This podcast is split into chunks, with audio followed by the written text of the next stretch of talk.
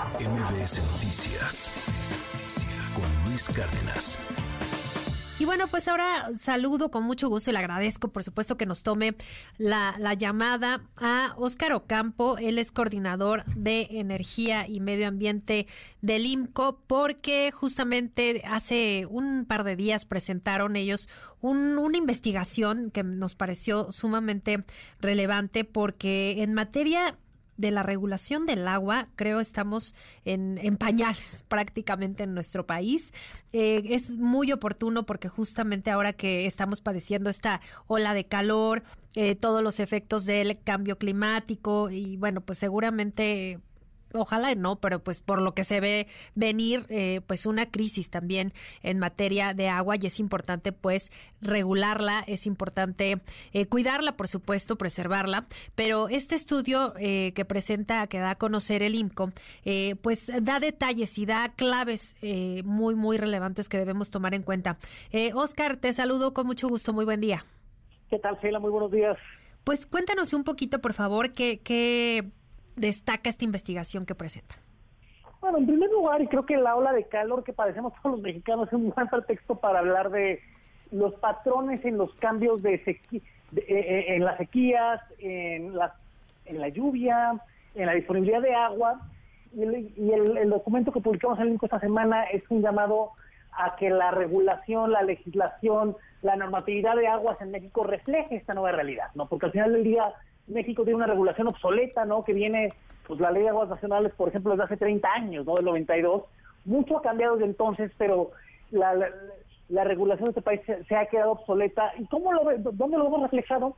Pues en la poca disponibilidad de agua que tenemos, por ejemplo, en los sistemas de aguas de la Ciudad de México, ¿no? Para los que en el Valle de México, el sistema Lerma Cuchamala, pues está en mínimos históricos, lo que vimos en Monterrey el año pasado, por ejemplo, y esto es un llamado a que la Conagua tenga presupuesto suficiente para, para llevar a cabo las expansiones de infraestructura, para modernizar este, con tecnología la, gestión del agua en este país, para supervisar el correcto uso del agua a partir de inspecciones, para contar con mejores datos, por ejemplo, en tiempo real sobre cómo está la disponibilidad por cuenca y cómo ha ido evolucionando y ajustar, por supuesto, los volúmenes que se pueden concesionar a esta nueva realidad.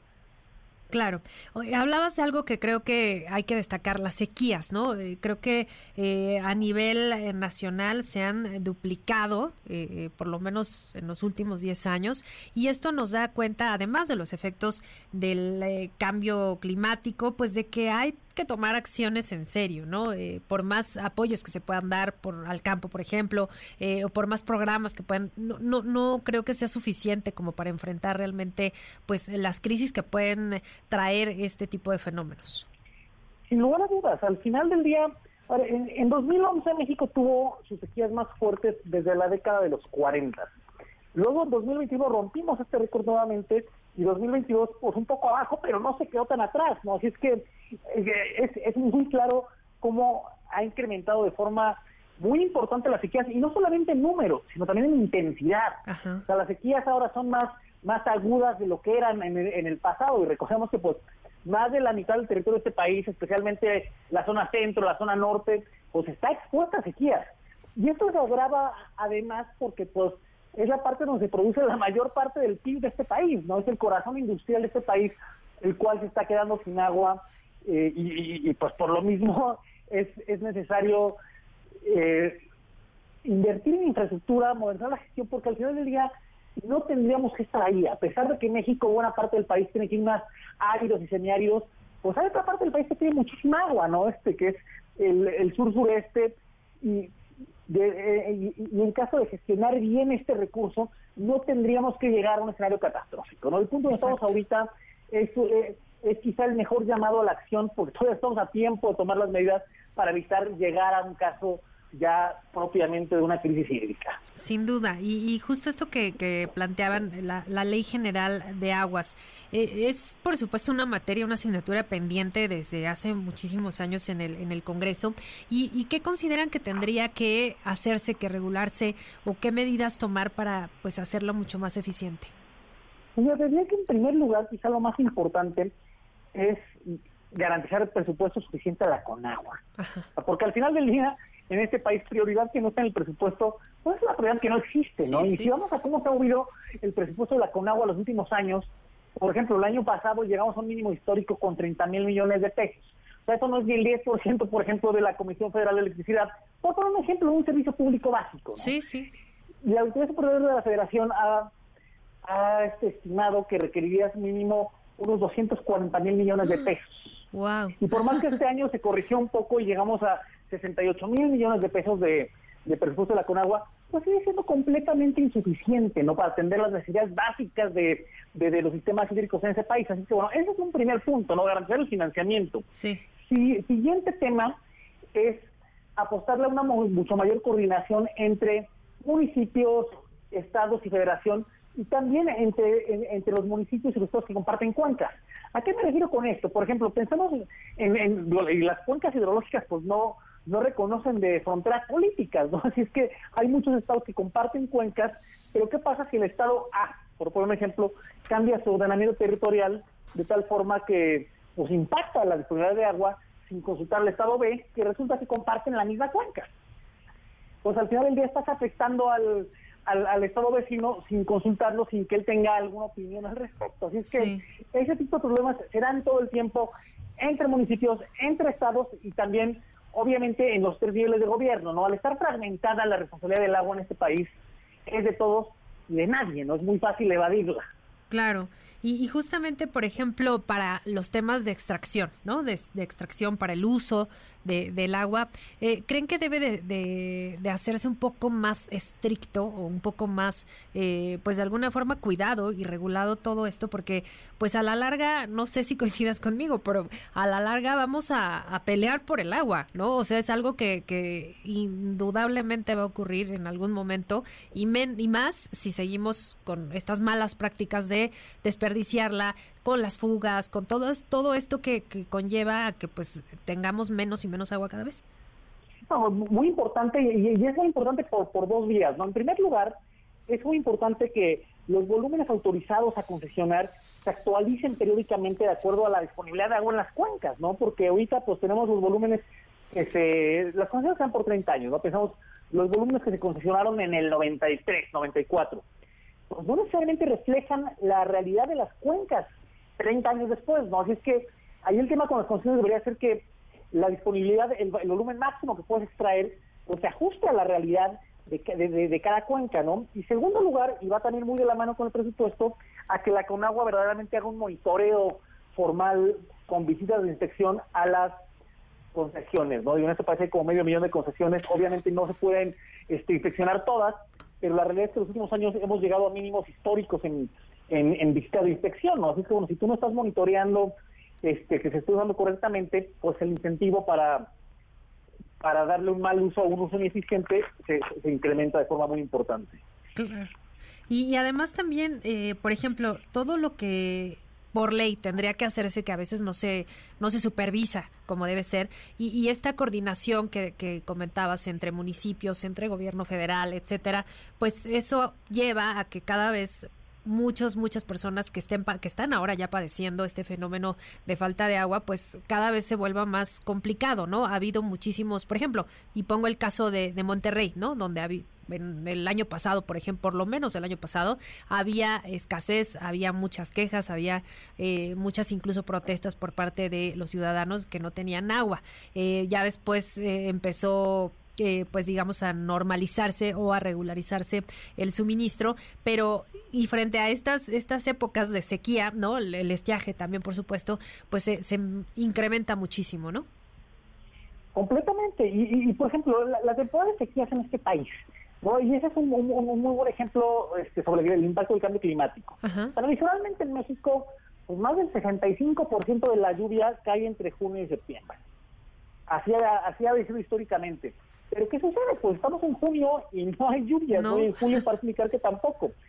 Es que ese, ese, es un buen ejemplo que ya no podemos contar con que necesariamente la época decía que va a ser entre enero y mayo, luego de junio a septiembre la época de lluvias, luego de noviembre a diciembre otra vez época de estiaje pues ya no necesariamente va a ser así, ¿no? Y eso es el cambio climático, ¿no? También la variación en los patrones y pues la, regulación mexicana tiene que adaptarse a ese a ese cambio en los patrones para poder prevenir de forma mucho más pues digamos, eficiente eh, cuánta disponibilidad vas a requerir para qué temporada del año.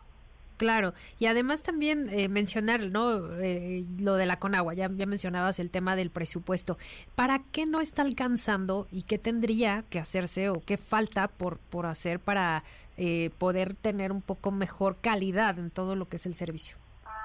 Bueno, faltan muchas cosas. de todo lo que falta, nada más. Por tres ejemplos. Sí. Faltan, y eso quizás más a nivel municipal, pero falta tecnología para por ejemplo, detectar fugas en tiempo real. ¿Y por qué hablo de las tuberías? no Las tuberías al final son, son, clave porque eh, en, muchos municipios de este país se pierde hasta el 50% del agua en fugas ¿no? y en robo de agua. Así es que tener bien mapeadas las tuberías, dónde tienes fugas y atenderlas en tiempo real, pues es súper es, importante. Otro tema muy muy relevante es la parte de los datos, ¿no? De cómo mides tú este, la disponibilidad, de cómo actualizas tú este eh, tus, plataformas tecnológicas este, sobre la disponibilidad por Cuenca. Por ejemplo, en abril hackearon a la Conagua. Sí. ¿no? Y estuvo cayendo el sistema un buen rato y ese sector ya no se puede recuperar al 100%. Así es que bueno, eso te habla de que los sistemas de la Conagua pues no están necesariamente este preparados para para enfrentar un enfrentar los, situación. los retos de, ciberseguridad que hay en este país y eso o sea por una parte tienes este pues es preocupante que esté tan tan expuesta a la Conagua, pero por otra parte dejaste sin datos por semanas enteras, ¿no? Cosa que, pues el agua es algo que cambia, que se mueve, que fluye todos los días. No, pues no es posible que estés en esa, en esa situación. Y finalmente, pues la infraestructura de distribución de agua, ¿no? O sea, la parte de acueductos, de, que te conecten las presas con nosotros de consumo, también es, es, muy importante. Quizá no expandirlos, en primer lugar, primero darle mantenimiento a los que ya tienes. Sí, el mantenimiento es básico. Y, y ahora que hablabas de, de, las tuberías, por ejemplo, pues, híjole, se me hace tan complicado porque, pues, la mayoría de, del sistema de, de, las tuberías, pues, es viejísimo, ¿no? En, la mayoría de, de, las ciudades, pues, esto tiene años y años y años y, pues, no se le da el mantenimiento. Eh, obviamente por falta de presupuesto un poco, pero también porque pues es muy complicado, ¿no? Y cualquier obra que tenga que ver con eh, dejar a, a, la ciudadanía sin agua por ciertos periodos, pues es súper complejo, ¿no? Y, ya ni nos metemos a los rollos políticos, pero también tiene muchísimo que ver, este, tantísimas promesas de campañas de un montón de, de políticos prometiendo, sobre todo en municipios, en, en lugares donde eh, padecen de, de escasez, pues no se ha cumplido, ¿no? No se ha cumplido y además, eh, pues creo el mantenimiento que, que se debería dar, pues es, es, básico y creo que también un ingrediente importante aquí son los costos, ¿no? Lo que, lo que tú pagas en tu recibo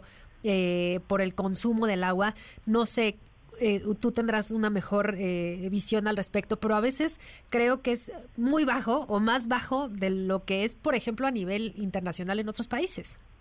Bueno, por ejemplo, en la Ciudad de México no somos conscientes del costo de bombear el agua a más de 2.600, a más de 2.000 metros de altura por encima del nivel del mar, ¿no? Es un costo tremendo. Claro, está, está bien que esté subsidiada el agua, ¿no? Porque al final del día es un derecho humano y es una política social que beneficia a, los hogares que menos tienen, sin lugar a dudas, pero sí es cierto que hace falta visibilizar, este, socializar el costo real que tiene el agua, ¿no? No digo que lo vayas a cobrar necesariamente, quizá podrías focalizar mejor el subsidio, ¿no? Pero pero lo que sí tendrías que hacer es que al ciudadano en su recibo le quede claro cuánto fue el costo real y cuánto está siendo subsidiado, de una forma mucho más clara, no mucho más hasta gráfica te lo pondría. Claro, pues es que eso hace concientizar a, la gente lo que, pues lo que a veces está desperdiciando, porque también esa es, es otra, ¿no? Realmente eh, hay, campañas y sí hay pues llamados, ¿no? A que se cuide como debe ser el agua, pero pues sí, sí hay malas prácticas, hay que reconocerlo. Hay quienes sí la desperdician, hay quienes no toman conciencia